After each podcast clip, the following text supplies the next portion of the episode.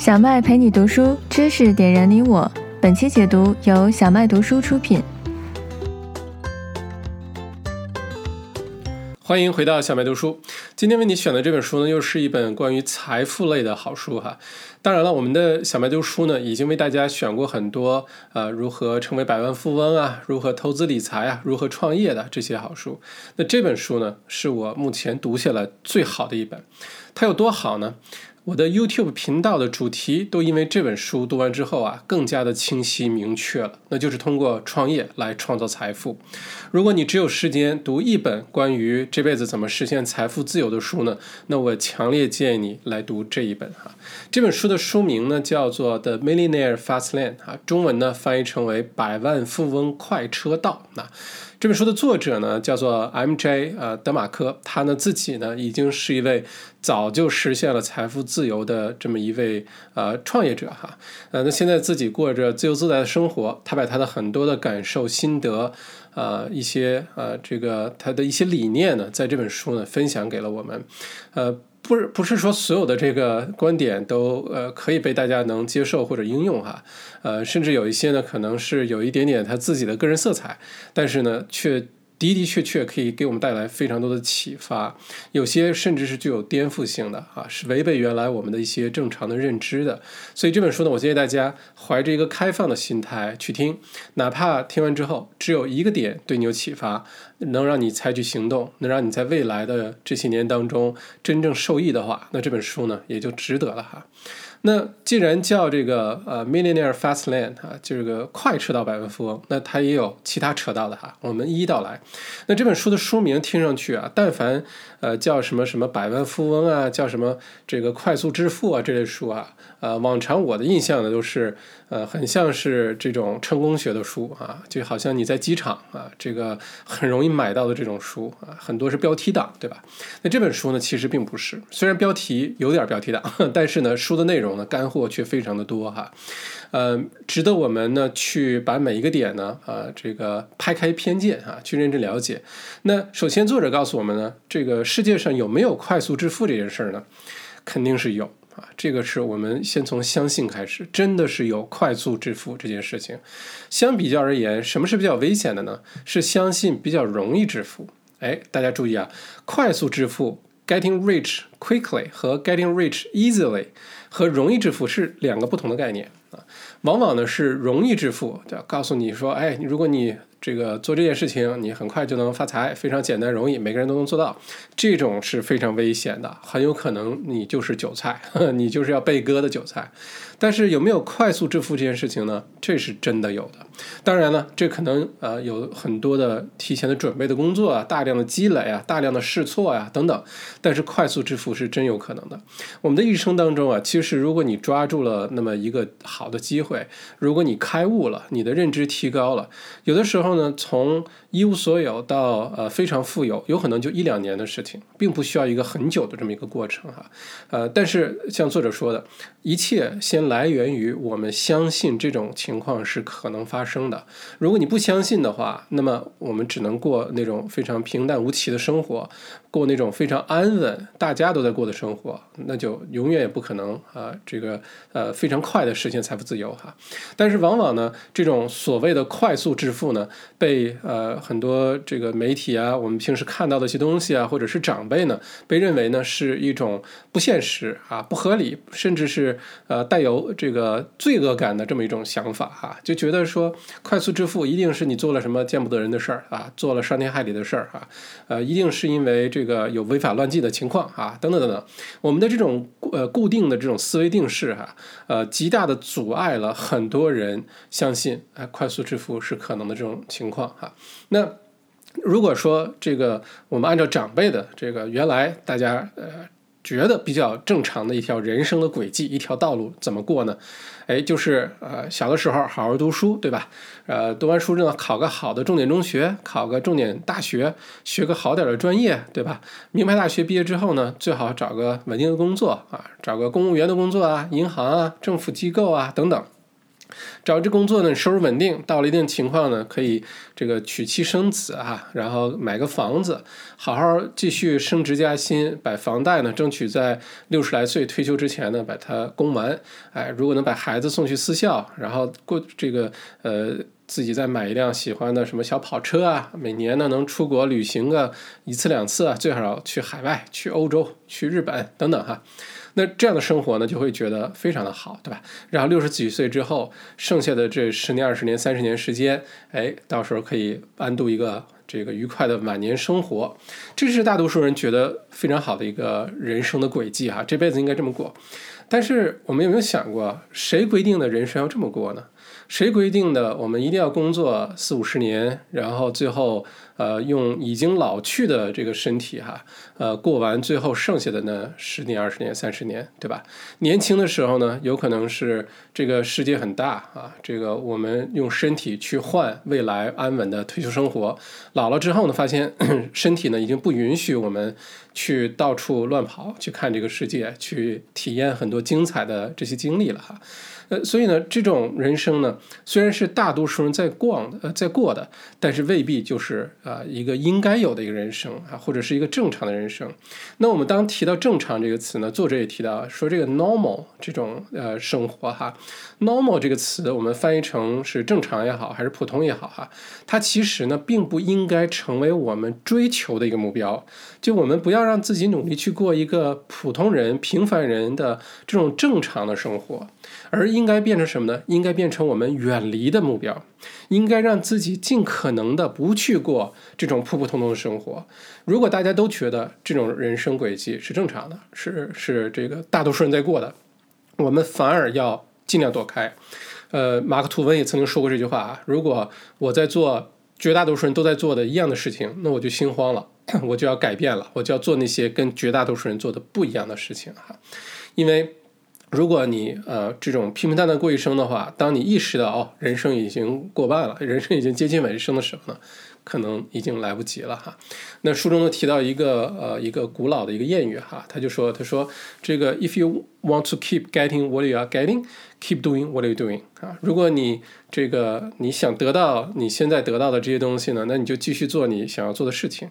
呃，如果把它深度解读一下的话呢，其实就是，除非你做出改变，除非你做出现在你没有在做的，你平时没有在做的事情，你才能得到你的呃之前没有得到的东西啊。如果你对现在自己的这个呃生活状态啊，对自己的这个财富水平啊等等，如果你并不满意的话，你也觉得自己值得更好的，你可以呃获得更多的哈，那你就要做一些你之前没有做的事情。啊，不是有那么一句话吗？如果你呃胸胸怀很远大，你目目标很远大，你很有野心，但是你就没有取得你想要的成功，说明什么呢？说明你自己并没有你认为的那么聪明，那么能干，还是有哪些课没补上，没补完，还是有哪些认知啊没没没有提高到一个高度。只有做一些不同的事情的时候，啊，跟我们原来一些不一样的时候，才有可能啊突然之间发生进步。这是为什么？我们要一直呃持着这种。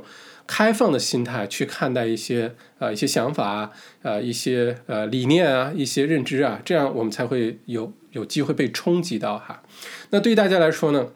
这个我们可以冷静下来想一想，你到底要什么，对吧？你这辈子到底要什么？那有的时候提到钱，还是那句话，绝大多数人说钱啊不能给我们带来快乐啊，钱呢这个呃不是万能的，对吧？等等。呃，根据我们之前小麦读书读过的，像什么林家的百万富翁啊，什么百万富翁的这个秘密啊等等这些书，都有提到，真的是把这个钱不重要，钱不能给我们带来想要的这种话挂在嘴边的，绝大多数人都没有真的拥有过财富，都没有真的赚过钱啊，是一种自我安慰的一个方法。其实呢，在现在这个社会当中，钱啊，它本身呢没有任何的过错啊，钱本身也没有任何的。呃，感情色彩啊，它只是一个很重要的，让我们生活在这个世界上的一个工具，让我们来到这个世间，到离开这个世间。如果你想让你这这段时间这个人生非常非常精彩的话，钱是必不可缺的一个重要的工具。它可以给我们想要的生活，让我们住在想住的地方，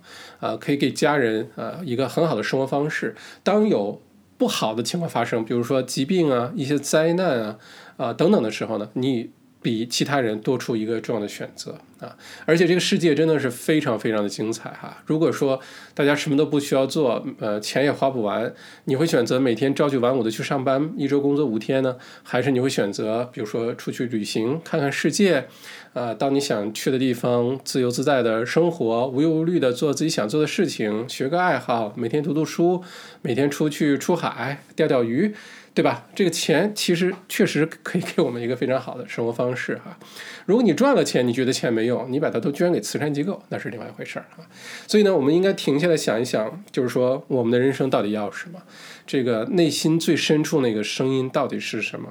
呃，如果你想给自己、给家人多一个选择，让都能过上非常好的一种生活的话，那么我们对待钱就有一个非常客观的一个理性的一个认识哈。那，呃。关于这个呃书中提到的这个呃快车道哈，如何变成百万富翁的快车道？无论我们对待它是什么观点，你觉得这是好的不好的，对的不对的？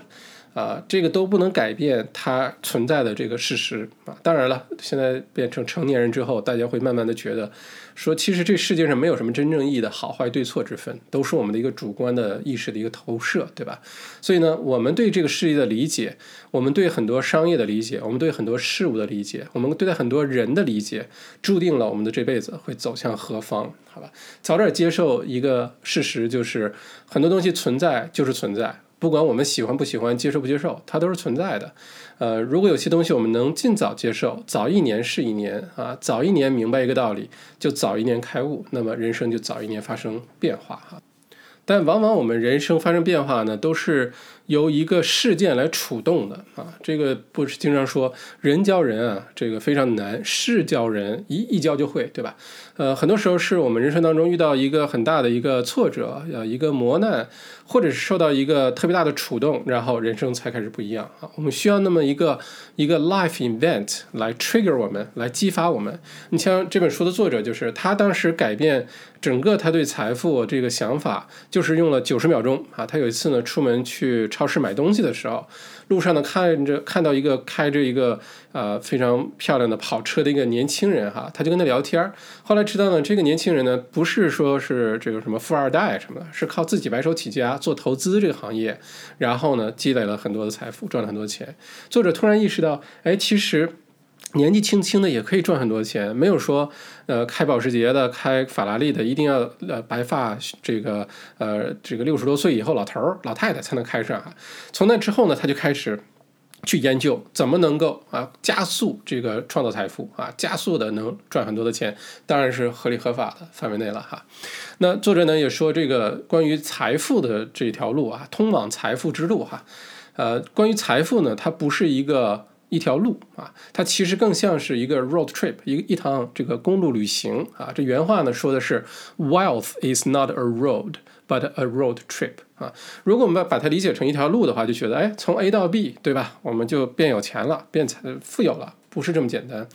而 road trip 的话，我们知道啊，如果你把它当做一个自驾游，把它当做一场旅行的话，那这里面你需要有工具，也就是你这辆车，对吧？而且呢，你要为这个过程当中呢准备一些，比如说困了累了喝红牛啊，啊，准备点小零食啊，甚至呢，有的时候你太闷了，可能还有一个陪伴，有个对吧？你朋友啊什么的，另外一半儿一起这个呃上路，或者是这个车出现抛锚的时候，你要去修它，啊，找这个道路救援啊，车没油了呢，你要给它加。加油，对吧？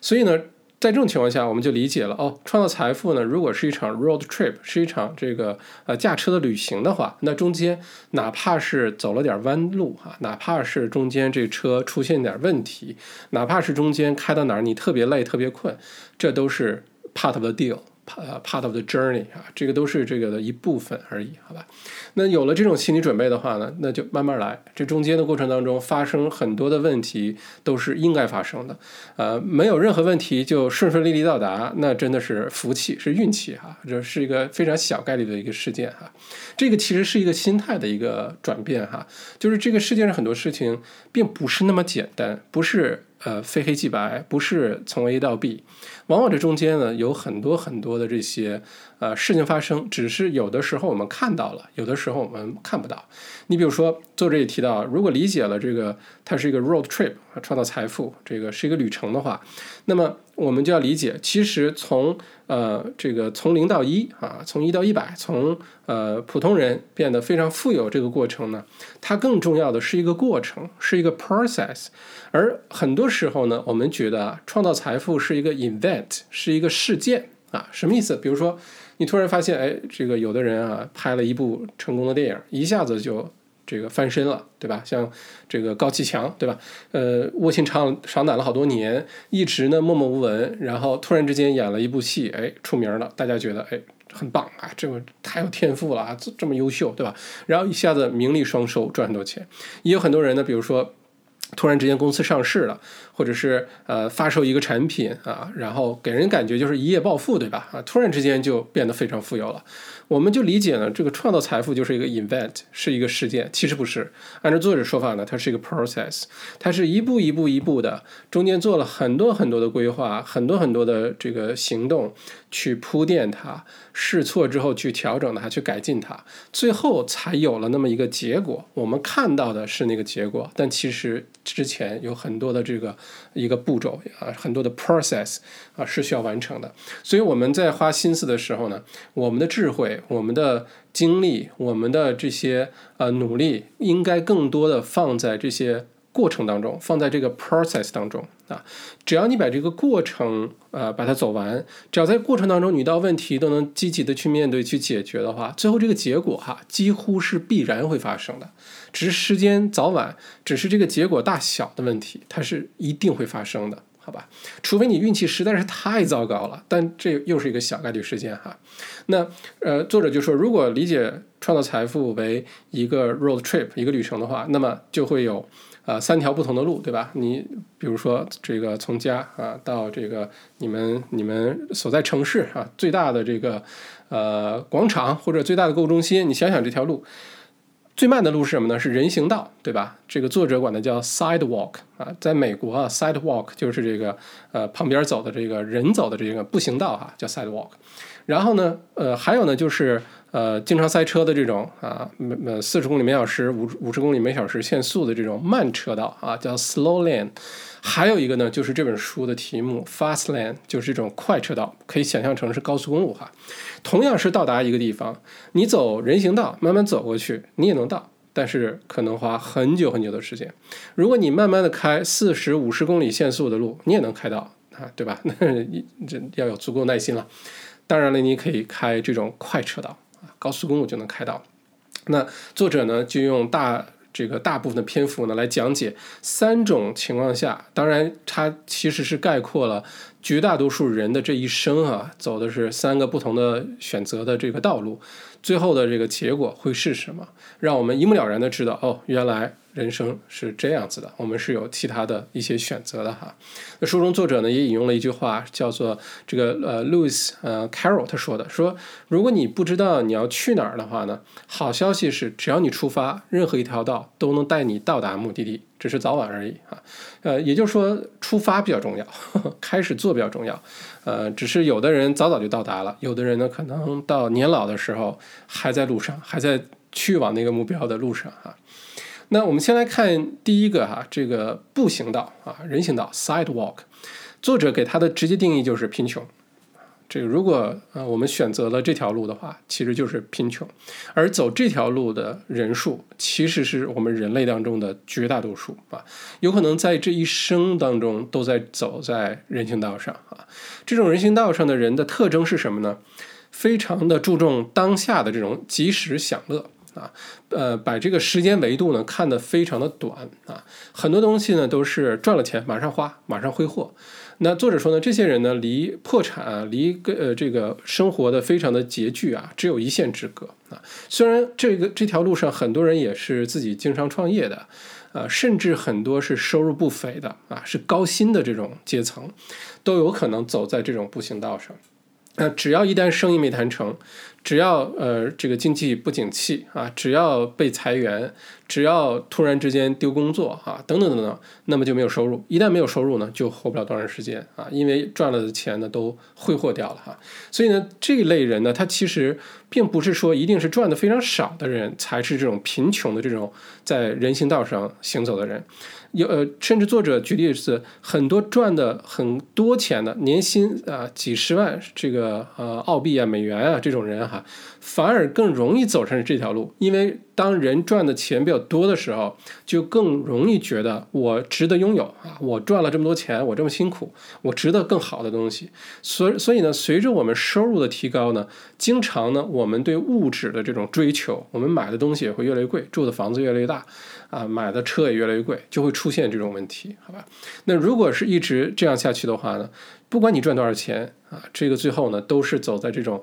呃贫穷的这种步行道上哈。在小麦读书之前解读的这个呃财富类的书里面，其实都在强调一个观点，就是你赚多少钱啊，其实并不意味着你有多少钱。是你赚多少钱减去你花多少钱，剩下的部分才决定了你的财富，对吧？所以你可以赚的很少，你可以年薪十万八万，但是呢，因为你花的少，你最后依然可以有结余。你可以年薪百万。对吧？但是你如果你的生活方式啊，有雇保姆啊，好几辆跑车呀，各种劳力士、百达翡丽啊，住着豪宅啊，对吧？天天出去旅行啊，你可以年薪很高，但如果你都花掉的话，你一分钱不剩的话，那么一旦你的收入受到影响的时候，反而是最没有安全感、最容易出现这个人生重大创伤的时候，好吧？所以在这种情况下呢，量入呃而出是非常重要的。也就是说，我们。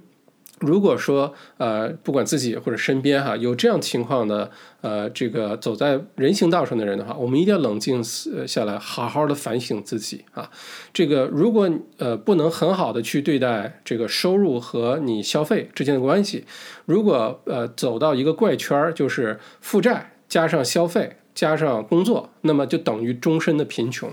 什么意思？如果你赚了钱都用来消费了，你们又用来投资，对吧？都用来挥霍了。呃，并且呢，你是慢慢的会开始进入一个负债的一个怪圈，比如说你用信用卡，你用个人贷款等等，啊，你去买这些东西，比如说你喜欢好车，喜欢一个跑车，明明你可能呃开一辆三五万块钱的车，哎，就完全达到目的了，对吧？买东西也可以，上班也可以，送孩子上下学也可以，但你非得要买一个三十多万的呃保时捷九幺幺，如果说。你买一个东西的时候，按照作者的说法哈，你需要考虑你买这个东西会不会影响你的财务状况，会不会给你带来压力。只要你有这个念头，有这个想法，你都不应该买啊。如果说你呃一年赚一千万，那你花三十万买个车没所谓的，对吧？就是个是一个零头，那没所谓。但如果说你需要去思考了，这东西会不会影响我的这个财务状况了，那你都不应该买。好吧，那如果说你非得硬着头皮去买了这辆三十多万的保时捷911，你是通过呃用这个汽车贷款的形式去买的，那你就给自己又产生了一个债务。那么如果说为了还清这些债务，还清这些债务产生的各种利息，比如说信用卡，比如说车贷，比如说等等等等哈，因为你要消费嘛，那你就必须要老老实实的 做你现在的工作。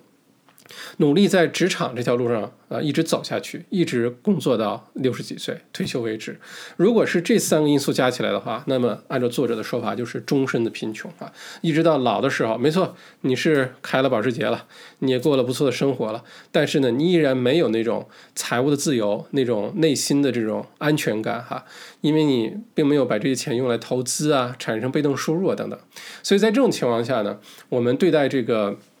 呃，这个呃呃收入啊，千万要呃有一个非常一呃理性的一个认识，就是收入增加是好事儿，无论是你工作啊表现好，升职加薪，还是自己创业、自己经商做得好，千万不要收入一增加了，赶紧跑去奢侈品店，赶紧跑去车行，开始想办法去消费。如果是这样的话，一切又会回到原点，甚至还不如原点啊！我这个过去这些年看很多的这些呃创业者，呃很多的这个钱来的比较快的一些行业，比如说房产中介啊，或者是呃等等等等啊，看到过很多很多的这样，明明这个公公司经营的不错，也赚了不少钱，赚了钱之后马上就去消费，然后几年之后呢？这个公司就没影了，这人也就没影了啊！因为什么呢？这个市场啊一直是周期性变化的，有的年景好多赚钱，有的年景不好。那不好的时候，如果你没有任何的这些投资也好、积蓄也好，钱都已经都花掉的话，那年景不好的时候就会淘汰掉很多人，这是注定的哈。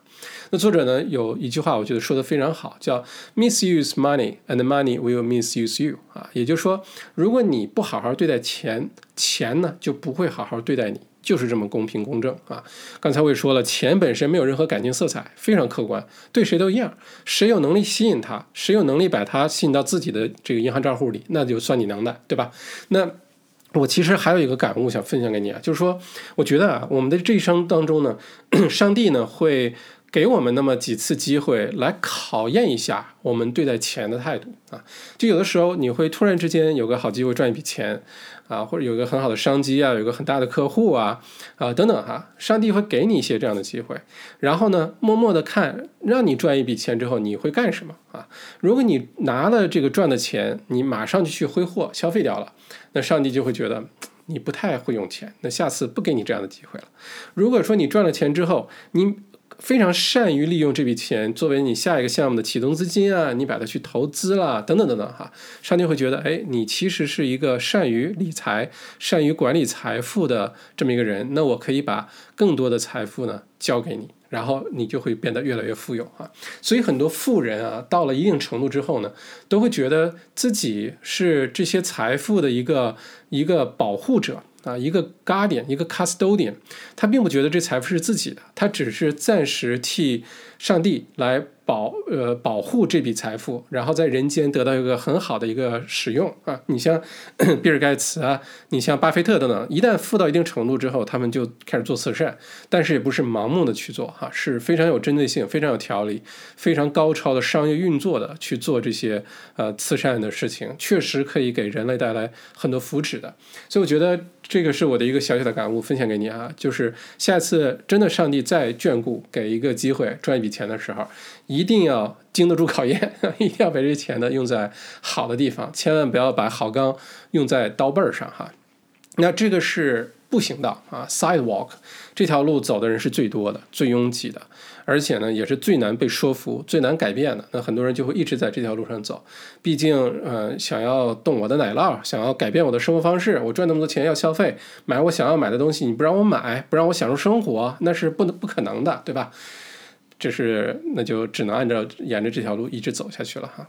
那另外一条中间这条路呢，叫 slow lane，就是这种呃慢车道啊。有可能你已经骑上电动车了，有可能你甚至已经开上小汽车了，但是呢，这条路是有明显限速的，所以想要达到自己那个财富那个目标呢，也是非常遥远的一个过程哈。这条路呢，其实走的人也非常的多啊。呃，什么人是这条路呢？作者的定义是这样的：是呃，你知道。去投资，你也知道去呃很好的理财，对吧？但你选这条路是什么呢？比如说刚才说的，呃，大学毕业之后找份好工作，啊，比较安稳，然后呢，用赚来的钱呢，呃，去买套房啊，买点股票啊，做些投资，没准呢，啊，还看过这个啊，巴菲特写的书啊，这个复利关于复利的书哈，相信呢，我每个月投资一点点钱到我的这个投资账户当中，然后等到三十年、四十年退休之后呢，哎。呃，就会有一大笔财富等着我去退休了哈。那这样呢，其实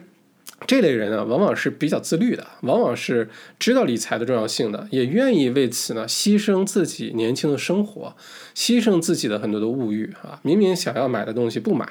明明想要去的高档餐厅不去，明明想要去旅行的地方也不去，对吧？把钱攒下来呢，用来投资，然后通过复利，哎，最后呢，这个赚很多钱哈。那这种。这种呃，这个生活状态呢，我们也叫做，比如说中产阶级，典型的就是这种生活状态，对吧？在工作的人群当中，呃，在这个呃这个年轻，这个从二十几岁到四五十岁这个阶段呢，这样的人也是占非常大的多数的哈。有大多大多数呢？美国有个连锁的餐厅叫 TGIF 啊，很多呃听众朋友可能都去过啊。就其实它全称呢叫什么呢？叫 Thank God It's Friday，就是啊，感谢上帝，终于又到星期五了。啊，就叫 TGIF 哈。那其实呢，呃，这个 Thank God，呃，It's Friday 这个餐厅的来历就是给上班族这些中产阶级设计的，就大家工作了呃五天了。到了这个星期五的下午晚上，觉得哎呀，工作了一周了，辛苦一周了，好不容易两天的周末来了，那我们去好好的吃一顿，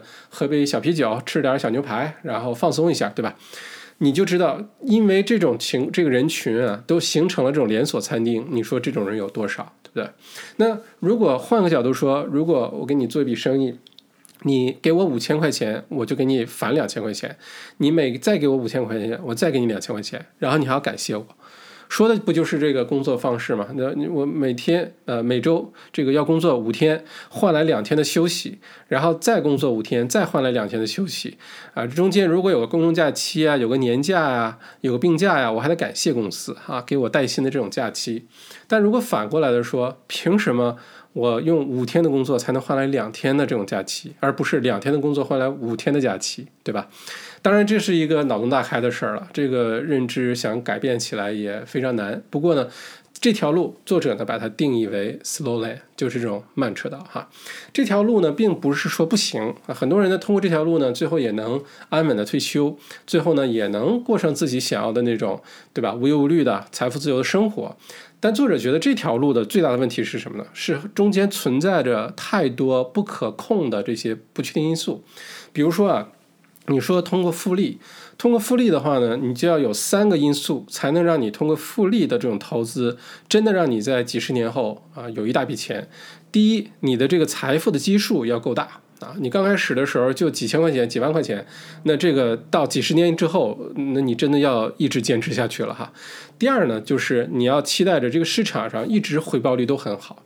每年都百分之八、百分之十的稳定的回报。但是中间一旦发生这个通货膨胀率比较高的年份的话，那往往呢你不是正的回报，很多时候甚至是负的回报，因为你的那个回报率呢跑不赢通胀。比如说现在如果你有一个呃固定的存款的一个账户哈，每年比如说给你百分之三、百分之四的这个利息的呃这个呃回报的话，先不考虑你要不要上税的问题哈，咱们就说三到四个点都是你能拿到的。那现在很多国家的通货膨胀率都超过百分之七、百分之八，甚至有两。位数通货膨胀率，那也就是说，虽然表面上你这个呃这个投投资这个存款账户有利息拿，但是把通胀的因素考虑进去，其实是负数。那如果是负数的话，复利这事儿啊，正的时候是复利，负的时候也是复利的，好吧？那也会受到影响。那第三个呢，就是你的健康、你的寿命，能不能让你一直呃到三四十岁之后，到了六七十岁退休的时候，还能用得上这笔钱？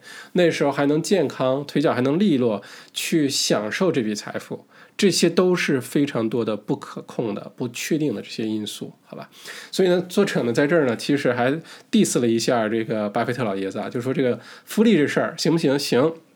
但是呢，这个不确定因素太多，对于作者自己来说呢，也不是一条很好的路啊。虽然很多人也在走这条路，但是作者更推崇的呢，其实是第三条路，就是快车道啊，fast lane。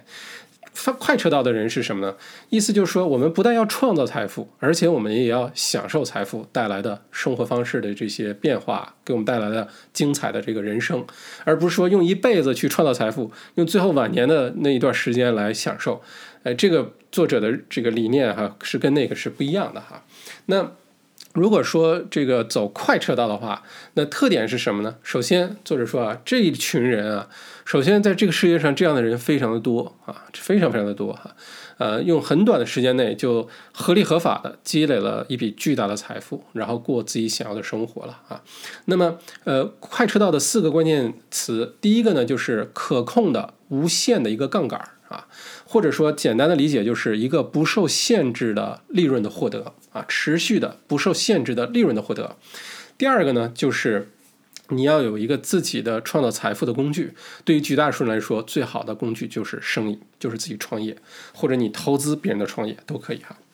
第三个呢，是你想要一个什么样的生活方式啊？第四个呢，就是可以快速的创造财富啊。这四个因素走上这个快车道。那么，呃，作者在这儿呢也给出一个简单易行的公式哈，就是呃，这个 unrestricted profits，就是不受限制的可失去的利润，加上呃投资加上这个资产哈，这个投资的资产它放在一类，如果把这两个加一起，就等于一个自由自在的财富自由的一个人生啊。那其实我们呃这个呃这个简单的去解读一下，呃其实哪来的这个不受限制的持续的利润呢？哎，创业嘛，对吧？投资生意嘛，啊，那哪来的这种呃资产和投资呢？就是你把赚来的钱去买一些能继续给你带来更多财富的东西吧，买房子、买股票，对吧？投资更多的其他的生意都可以，对吧？甚至现在投资什么呃艺术品的，投资名画的，呃等等等等啊，现在这个呃这种情况也很常见，对吧？在作者眼里呢，这才是真正的财富自由之路应该啊有的样子，好吧？而且呢，走这条路的人呢，往往是呃在短时间内可以牺牲自己的啊。不计代价的去努力啊，去牺牲自己的这种呃生活方式，不会呃叫苦。比如说走慢车道的人，会觉得朝九晚五，上完班五点之后我要休息的，我工作一天很辛苦了呀，我要去看电影的，我要去看一看 Netflix 上的这个美剧的，对吧？我怎么会有时间继续去工作呢？继续去创业呢？没时间，我要享受一下生活，对吧？而走快车道这部分人呢，是不介意。比如说，在这个创造财富的阶段，一周七天工作，只要是醒着的时间，都全力以赴的去做这件事情。你比如说，贝索斯也好，马斯克也好，比尔盖茨也好啊，这些包括马云啊等等，这些人其实都经历过，在他们的自传采访当中都提到过，在创业初期的时候，那真的是拼呐。来，我记得雷军有一个采访说到这个哈，他们是不会说我一周只工作五天，每每天只工作八小时啊，超过这个时间我就不工作了。都是在短期内是不计代价的去努力啊，在这段时间内呢，呃，可能工作非常的辛苦，可能生活非常的简单，甚至是呃简朴啊，吃的东西也不讲究，呃，很多用的东西也不讲究，赚了的钱呢，可能还要持续投入回去，来发展壮大你做的这个事情。但这些走这条路的人是从来不介意这一点的，这样用比较短的时间。比较非常这个大的这种努力哈，换来下半生衣食无忧的这种财富自由的生活，哎，这个就是这个呃车道上的人的一个看法。而快车道上的人呢，对待时间啊，对待自己的这个成长啊、教育啊，对待债务啊、对待消费啊这些概念看法呢，跟呃人行道上的、跟慢车道上的人是很不一样的。而且呢，快车道上的人呢是非常善于利用自己的这个杠杆，生活中的杠杆为自己赋能。也就是说，呃，财富这东西啊，我之前经经常说，财富呢其实不是累积出来的啊，财富呢其实是创造和放大出来的啊。如果靠累积的话呢，它也会有财富，但这过程很慢。如果是创造，比如说你去创业，通过创业来创造财富，对吧？这个速度有可能是非常快的，而且呢，你要有放大器。什么是放大器呢？就是这些杠杆啊！你要有杠杆呢，能迅速让你的财富放大。你比如说，你的公司上市，突然之间很多人啊，身家就变成几十亿、几百亿了。那上市这个过程，IPO 其实就是对他来说的放大器。那对于我们普通人来说，放大这个杠杆都有哪些呢？作者呢在书中举的例子的这个杠杆呢，其实就是我们的时间。他说我们要呃这个非常嗯。聪明的去看待时间对我们的意义哈。如果说你是靠时间去赚钱的，卖你自己的时间，无论你每个小时的时薪有多高，对吧？你不管是一个 waiter waitress 在餐馆打工，一个小时给你十几二十块，还是说理发师一个小时给你二三十三四十，呃，或者你是律师啊，你是这个高科技人才，一个小时可能给你个好几百上千块钱，即使如此。只要你的收入跟你付出的时间挂钩，那么你的收入就一定是有限制的，就不满足刚才作者说的这个公式哈，不受限制的持续的这种利润。那因为我们一天只有二十四个小时，出去睡觉、出去等等，你能工作的时间也就八到十二个小时啊。就算你特别拼，十五六个小时，它也是有限的。而且呢，我们的这一生也是有限的。所以作者说，如何利用我们生活中杠杆呢？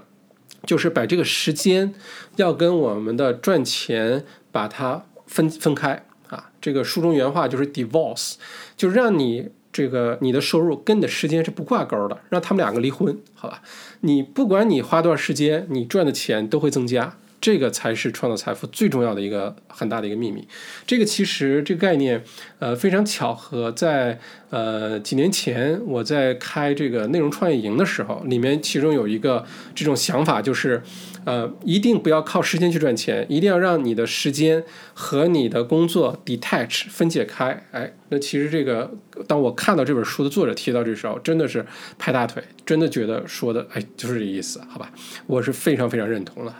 呃，书中作者举例，比如说你是一个呃这个理发师，一个小时给你二十块钱，好吧？那么你这一天你剪一个头发，比如说你需要花半个小时时间，一个小时时间，那这一天呢，你的收入是有明显上限的，你就只能呃为这么五个十个客人服务，对吧？就算你每天都是满的，你的收入也是非常有限的。那反过来，如果你可以把它变成一个产品，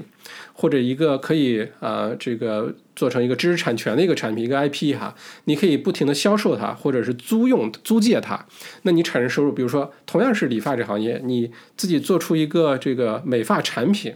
这样的话呢，你每卖一个美发产品赚二十，和你每服务一个客户给他剪剪头发、烫烫头啊赚二十，那个最后结果是完全不一样的，对吧？因为一个靠出售时间，靠产品这个你就。没问题，你可以一天卖十个，你也可以一天卖一百个，你也可以 一天卖一万个，看你怎么去推广宣传了，对吧？所以在作者眼里呢，首先啊，如果你想要获取这个财富，这个走上这个迅速致富的这个快车道的话，就一定要想办法，要不然就是一个具体的一个。呃，实物的产品，这个不是吃那个食物，是 physical 那个具体的一个产品，或者是一个 IP，你可以把它，比如说是一个品牌啊，是一个做事的方法，你把它注册一下，然后你可以把它租用出去啊，你通过这个来获利。呃，或者比如说像写书啊、做视频啊、啊开线上课，同样其实都是一样的。而且作者呢是觉得，如果你能把互联网和信息产品把这两个事情理解明白的话，这个是创造财富非常快的一个方法。这也是我个人非常认同的。这是为什么？呃，做 XMB 商学院啊，为什么要做内容创业啊？其实就是极大的借助了互联网这种传播、宣传、交付的这种呃之前完全想都不敢想的这种方式方法。另外一个呢，就是信息产品没有物流的问题，没有过期的问题，没有这个损坏的问题，对吧？如果是有时效性的信息，你再创造一个新的内容就好了啊。那这是作者对于时间这个杠杆。那我在这儿呢也为大家补充一下呢，就是纳瓦尔宝典哈。呃，这个创业的人、理财投资的人都听说过呃穷查理宝典哈，就是把那个巴菲特的合伙人查理芒格老爷子的很多的名人名言、很多的一些观念、很多的一些好的想法整理成了一本书，叫《穷查穷查理宝典》哈。但是穷查理宝典呢，其实是呃年长的投资者、企业家比较喜欢的，新一代的创业者、企业家，呃更喜欢的是谁呢？是纳瓦尔啊，纳瓦尔宝典也不是纳瓦尔写的，是纳瓦尔发的推特啊，做的演讲、采访等等，把这些整理起来啊，变成了一本书，叫《纳瓦尔宝典》。纳瓦尔在他的这个这个呃有一次采访当中说啊，说现在呢，人们创造财富非常快的方法就需要三个杠杆。如果你理解了和和应用了这三个杠杆，你就可以呃快速的这个创造财富啊，放大你的财富。哪三个杠杆呢？第一个杠杆就是人力 （labor） 这个杠杆。好吧，这就不难理解。之前在比如说中国啊，很多的这个做制造业啊，发财了一大批这个呃工厂主啊、企业家，对吧？有可能没读过什么书，有可能呃认知各方面没有那么怎么样，但是他赶上了这个时代的这个呃红利，呃赶上了这个呃中国作为世界工厂的这么一个非常。呃，关键的这么一个时期啊，开了一个工厂，他借助了 labor 的这个呃杠杆，对吧？他一个人生产加工做鞋啊，做衣服也好，能做几个？但他雇了几千个工人，每个工人他付一定的底呃薪水啊，然后呢？加工完这个产品出口，中间这个利润差它留下来，就迅速的积累了财富。那我们现在回过头来讲，就明白了，就是利用了第一个杠杆 labor。现在这个 labor 这个杠杆还能不能用呢？也还能用。如果说你是啊，比如说电商平台，你卖的是一个中国产的东西，你来负责推广销售，获取中间的利润的话，其实呢，你也在。用这个人力的这个红利，包括现在有所谓的这种虚拟秘书啊、虚拟助手，或者是远程助手这个概念，什么意思呢？就是明明你这生意呢，在一个人力成本比较高的一个国家，比如说美国啊，呃，比如说澳洲啊，啊，比如说欧洲很多国家，对吧？像瑞士啊等等。但是这个工作呢，并不是在这个国家的人按照这个国家的薪酬标准来完成的。呃，相反的，有可能是雇的，比如说菲律宾的，有可能雇的是马来西亚的，有可能雇的是印度的程序员等等，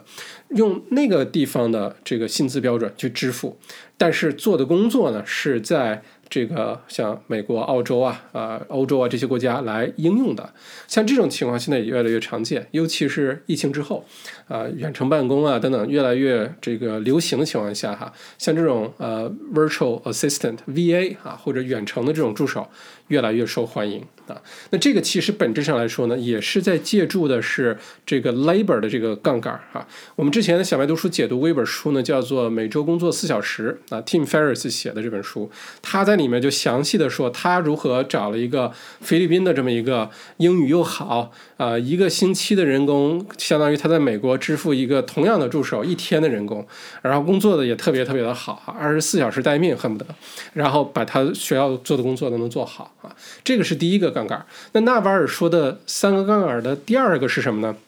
叫做资本啊，capital，也就是说你要用别人的钱来赚。更多的钱，你靠自己的钱去生钱，速度毕竟是比较慢的。如果你靠别人的钱，比如说银行的钱、银行的贷款，或者是投资者的钱等等等等哈，这样的话呢，你整个创造财富的过程就会加速。而且呢，是越有钱的人呢，越会用这个杠杆啊。你像之前澳洲的这个首富哈，这个皇冠赌场的这个呃创始人，他在过世的时候欠了银行啊很多很多的这个贷款。那问题来了，作为澳洲。首付，你说他缺钱吗？那肯定不缺钱，对吧？呃，要不然就不是首付了，是吧？但是不缺钱，为什么还要拿那么多银行贷款呢？因为用银行的钱去创造财富，代价更低啊！他等于是用一个很廉价的成本去批发了很多钱回来，然后给自己去使用。这个是一个认知上的一个改变哈。那第三个纳瓦尔宝典当中提到的杠杆呢，就是媒体或者是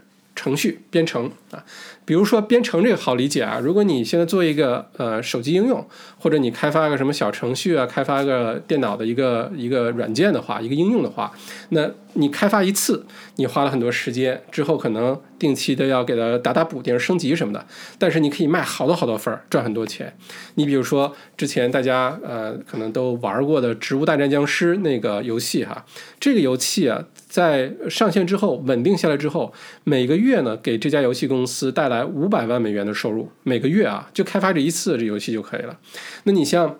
前一段时间人工智能 AI 开始流行起来的时候呢，很多的这些呃网上的是网红啊、名人啊、呃 YouTuber 啊，都喜欢用 AI 生成一个头呃。有点动画感觉的头像哈，作为自己的这个呃 profile 的这种照片，这个应用的这个呃手机应用呢叫做 Lensa，这家公司呢就因为做这个，这个应用上线的第一个星期就为他们赚了呃一千万美元的收入，一千万美元的收入。如果我们用普通的逻辑啊，朝九晚五去上班。不管你年年薪多少，不管你是做哪个行业的，你一个星期赚一千万都几乎是不可能的，对吧？这就是呃，如果用编程的这种。Coding 啊，这个杠杆，那对于很多人来说，如果你不是 IT，你不会编程，不会写程序，没关系。还有个杠杆就是媒体啊，这是为什么现在很多呃，不管是直播带货啊，还是做 YouTuber 啊，还是做这个呃，这个在网上做一些呃，有写博客的，有做 podcast 的，做什么都有哈。通过 media 这个呃杠杆。获取财富，这个迅速的在短时间内，两三年内、三五年内获取大量财富，过上完全不一样生活的人大有人在，好吧？所以，如果这三个杠杆加上刚才作者说的这个时间啊，也就是说，时间是作者说的杠杆，纳瓦尔说的是呃 labor 人力或者是资本 capital 或者是 coding 或者 media 哈，就是编程或者是媒体。如果你把这个都理解的话。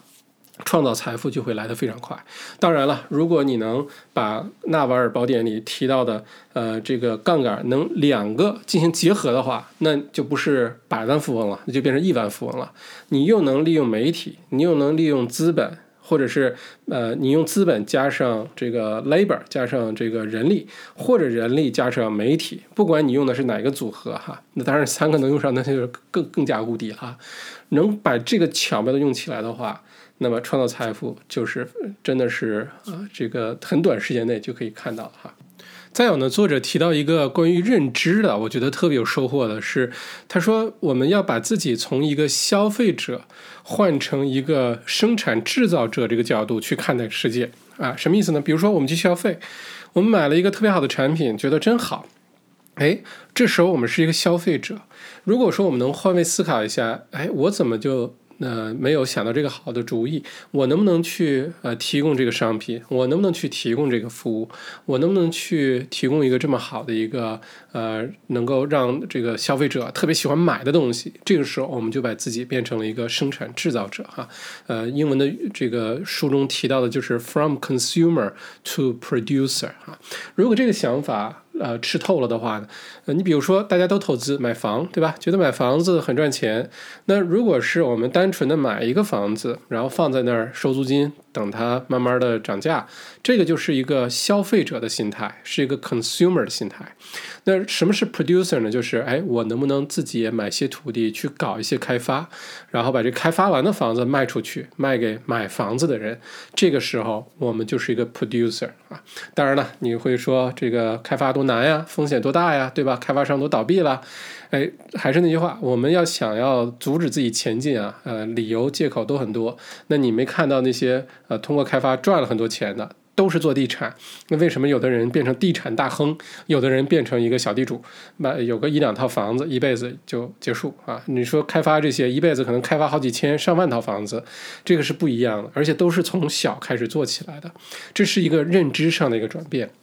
那这个观点，我觉得，呃，想大家没事的时候就去想一想，当你买到一个好东西，当你有一个非常好的消费的体验的时候，你呃都可以把自己从消费者摘出来，换位到一个 producer，一个生产制造者的角度，这个时候就会给我们带来很多创业的这种想法、创业的机会。当然了，很多的创业的这个机会都来自于呃消费者呃很多的这种痛点或者甜点，对吧？遇到不方便。遇到很多呃这个不愉快的消费体验，这些都是我们的创业机会。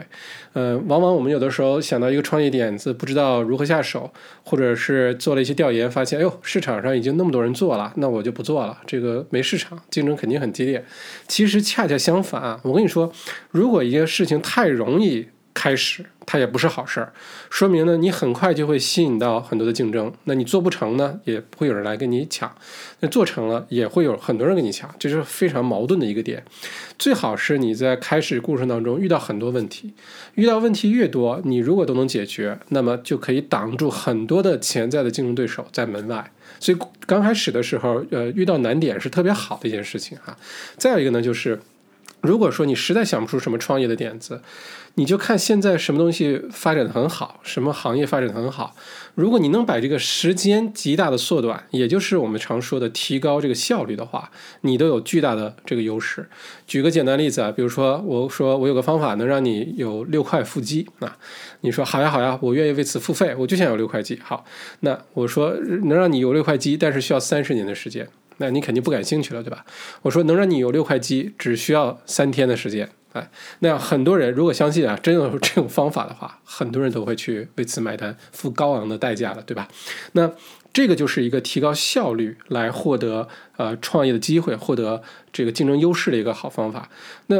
简单的说，呃，如果你看到一个好的行业，一些好的生意，如果你能把它交付服务或者交付产品的时间减半。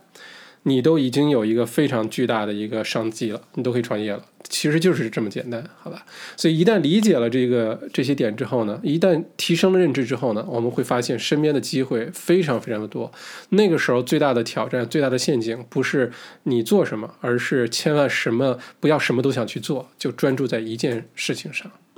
所以呢。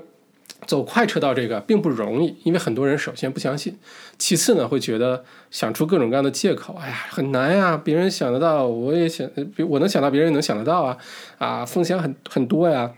啊，很多东西我都不懂啊，啊，等等等等，这个当然可以说服自己不去做一件事情，那是特别容易的哈。说服自己去做一件事情，那才难哈。但是如果说，呃，这个你愿意想要去改变生活，想要在短时间内，无论这个短时间对你的定义是什么，是三五年，还是一两年，是真的可以去通过呃创业或者是投资其他人的创业。啊，投资生意真的是可以改变的。那你说，如果你自己不会创业，你可以去买一个生意，对吧？那有些生意呢，比如说是三倍的利润、五倍的利润，也就是说，现在这个生意赚五十万，那可能这个老板一百五十万卖给你，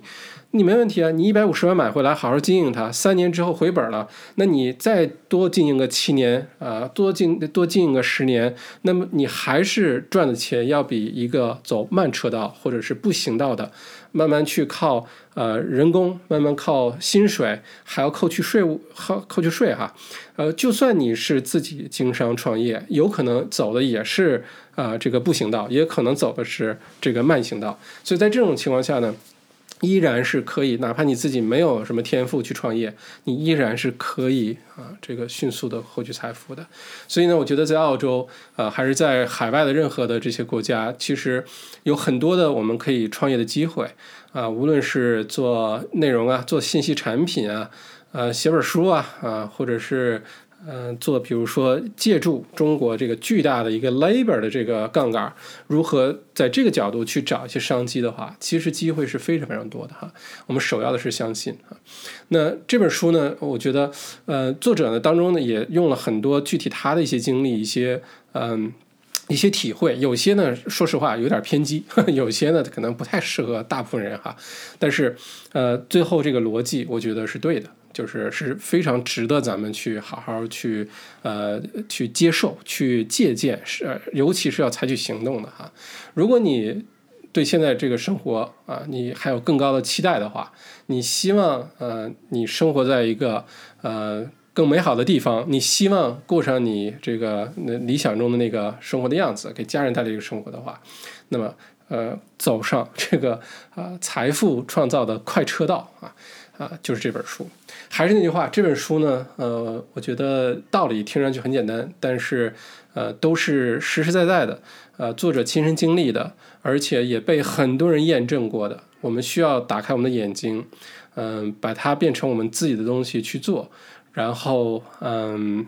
给我们带来人生的一个彻底的一个变化。呃，之后呢，我的 YouTube 频道也会更多的关注在如何用创业，通过创业来创造财富，最后呢，改变人生，改变世界啊，这个我觉得是完全可以做到的啊。很多现在的这个风险投资啊，天使投资啊，他们的理念，他们使命感就来自于去投资那些可以改变世界，让世界变得更美好的创业的项目，从而真的让这个世界变得更美好。比如说投资一些环保的一些公司啊，投投资一些这个对世界比较这个有有有有改善的一些生意哈，通过商业的这种行为呢，去啊让世界更美好。我觉得这也是我内心深处那个 calling 啊，分享给大家啊，这本书特别棒。呃，当然了，也欢迎各位呢把这个你的想法、你的看法，呃，留在下面的留言区啊，我们大家可以去讨论，好吧？呃，感谢你的收听，咱们下一本书继续。